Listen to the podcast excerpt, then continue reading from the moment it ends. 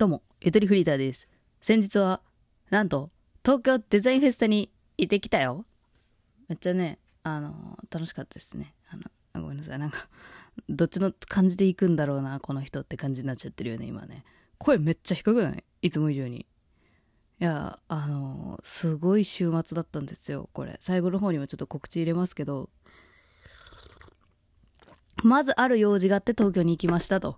このある用事っていうのはまあ最後に言われるんだなっていう、はい、匂わせしましたね。まあ、12分後に分かるから飛ばそうかな、いろんな風に今思ったと思いますけど。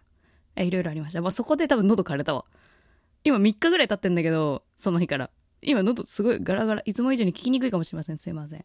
ではその翌日に、あの、日曜日の枠で、あの、東京のデザフェス、通称デザインフェスタ、デザフェス、あの、お客さんとして、あの、見に行きました。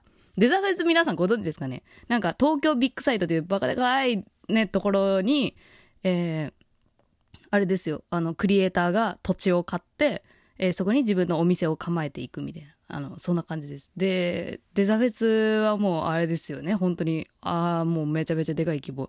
私も生まれて初めて行ったんですけど、なんか、あの、ビッグサイト自体は行ったことあったのかな？まあまあ、そこら辺はまあ、まああれですね。あの、一応父親がうちデザイナー自営業でやったんで、それの関係でちょっとだけあのね、手伝いに行くみたいな感じで行ったことがあったから、なんか懐かしいなーとかね、言うほど覚えてもないんだけど、本当に子供の頃やから。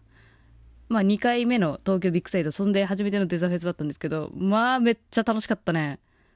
本当になんか、あの、もうも全員ものづくりだから、そのデザインって言っても、もちろんイラストでイラストから、あの、展示たグッズの人たちが集まったブースがあったりとか、これだけで西館が埋まるみたいなね。で、南館の方に行けばクラフト系、なんかあの、革細工、革小物みたいな、ね、なんかコインケースとかさ、そういうのがあったりとか、あとはもう、あの、何、これツイッターでバズって流れてきたやつじゃん、みたいなやつとかも平気でめちゃくちゃあったりとかね。あと、もう普通に売れてる、あの、クリエイターさんもいました。私が行った時、あの、菊池祐希さんいたよ。あの、100ワニの方。100, 100日後に死のワニの、あの、イラストレーターの方が、あの、その、ビッグサイトの壁際の方のブースは、もう、あの、本当に、あの、一番貴族だね。土地の買い方としては、本当に貴族の土地の買い方をしてる、えー壁際にでかい絵を、アートをね、ライブペイントしてる人たちがいるんだけど、そのうちの一人で、あの、菊池由紀さんもいたりとかね。いや、やっぱでっかい絵ってすごいよね。うん。なんか、あと面白いなと思ったのが、そのビッグサイトの中でも、そう、西館、南館といろいろ分かれてるんだけど、そのうちの一つで、あのね、暗いところがあったのよ。電気をわざと消しているブースが一部あって、なんていう名前だったっけな。ちょっとあの、マップ見ればよかった。マップ私どこやった？マップどっか行っちゃったな。なんかいろいろ名刺もらってきたから、その名刺はね、今手元にあって、これ見て、ニヤニヤ見てこうかなとか思ったんだけど、なんか暗い、わざと暗くしているブースがあって、あの、そう、ま、まとめてエリアがね、そう、暗いエリアっていうのがあってさ、で、自分たちの持ってきたライトを、あの、置いてくだから、あの、あれですよラ、ランプを売ってる人とかもいるわけよ。ランプ作って、手作り、全部自分らで作ってるっていうね。で、そこにあった、めちゃくちゃでかいクジラの絵がすごい怖かった。本当に。なんかさ、大きい海の生き物ってめちゃくちゃ怖いじゃん、やっぱ。それをね、あの、絵で見て余計感じた。おどろおどろしいというか、なんでしょうか、描き方とか多分もうそういうね、いろんな表現力を使って、そのクジラ怖いよねが伝わったっていう、もう私の言い方薄っぺらすぎるけど、あれすごかったな。クジラ怖いの思い出したみたいな。思い出したとかも別にね、あの、近くであんま見見れないですけど、クジラってね。はい。そう、そんなんがあったりとか。うん。普通に、あの、もうそのクリエ、あ何、クリエイターのお店の真横で、なんか、あの、ね、女子小学生とかがダンス披露するみたいな、やったりとか。なんかランウェイがあって、なんかワンコインランウェイっていうのがあって、500円払ったら、あの、そのビッグサイトの、ま、な、南館だったかなあれ。南館を、あの、縦断できるみたいな、赤い絨毯が引かれてさ、そう。それをワンコインランウェイと名付けて。で、お金払った人はそこでちょっと目立てるみたいな。いや、ほんとね、あの、仮装、コスプレではないんだけど、まあ、コスプレなのかな？なんか頭に、なんかね、あの、プラって書いてある、プラスチックのプラって書いてある記号のやつを頭に被ってたりとかして、なんかね、なんかペットボトル回収してくれるんかな、この人とか、思ったりしたけど、そそういうわけではなかった。普通にただ、ただ目立つためにああいう行為をしてんのかな？まあ、面白いよね、こっちはね。本当なんかリーゼントの人もいたりとか、もうカオスでしたね。それがやっぱ面白かったわ。うん。いろいろゴスロリファッションの方もいたりとか、あとやたら流行ったのはあの角ね。角。あの、ディズニーランドだとさ、ミッキー、ミニーのカチューシャとかつけるじゃん。なんかあの要領で羊の角みたいなやつをね、なんかつけてる人めっちゃ多かったね。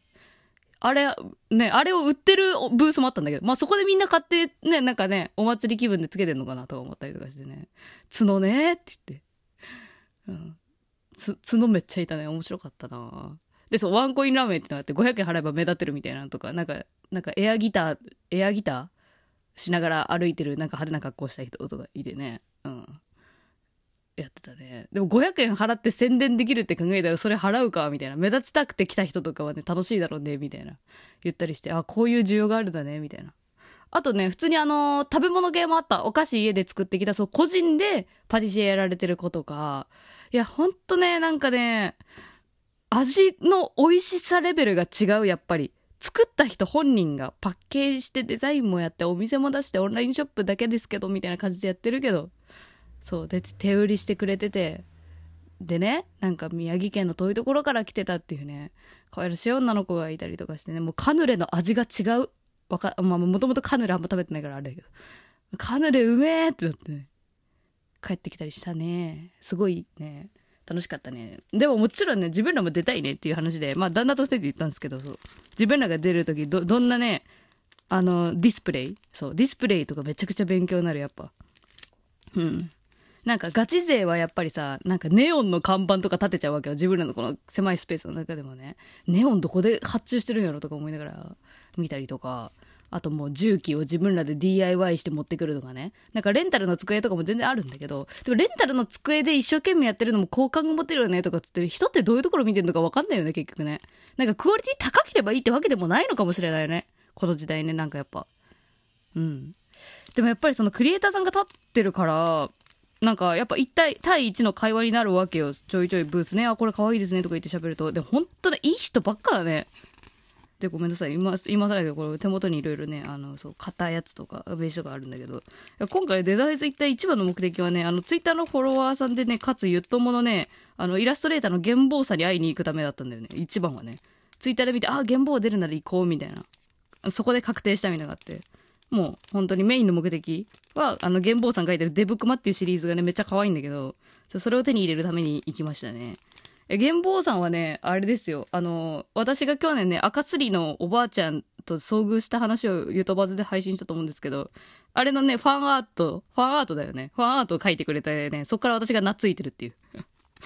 私のこと好きな人好き。あ原坊デブクマ可愛い！いみたいな。うん、気になる人はぜひツイッターね、あの、見てください。本当にね、可愛いんですよ、デブ君は。デブ君シリーズね、ステッカーとね、あと、太ってるだけです、アクリルキーホルダーね。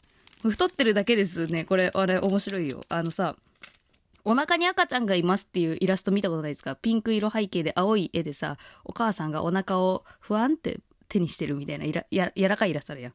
なんか、あれをね、思い出させる、あれをね、オマージュしたというんですよか。あれのね、太ってるだけですっていうのね、面白い。いや、で、ほんと名刺個性豊かやな。あで、実際に購入した系でいくと、あの、白熊屋さん、白熊屋っていう、えー方がいて、これツイッターもインスタも、あの、可愛い画像たくさん上がってるんで、気になる人見てほしいんですけど、これのね、あれ買っちゃってね、あの、ホテル、ロッカーキー、あ、ロッカーじゃホテルキーか。最近流行ってない？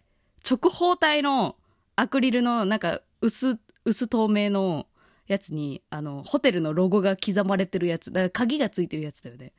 あれを、そのね、クリエイターが作ってるのね、あるあるだけど、可愛かった。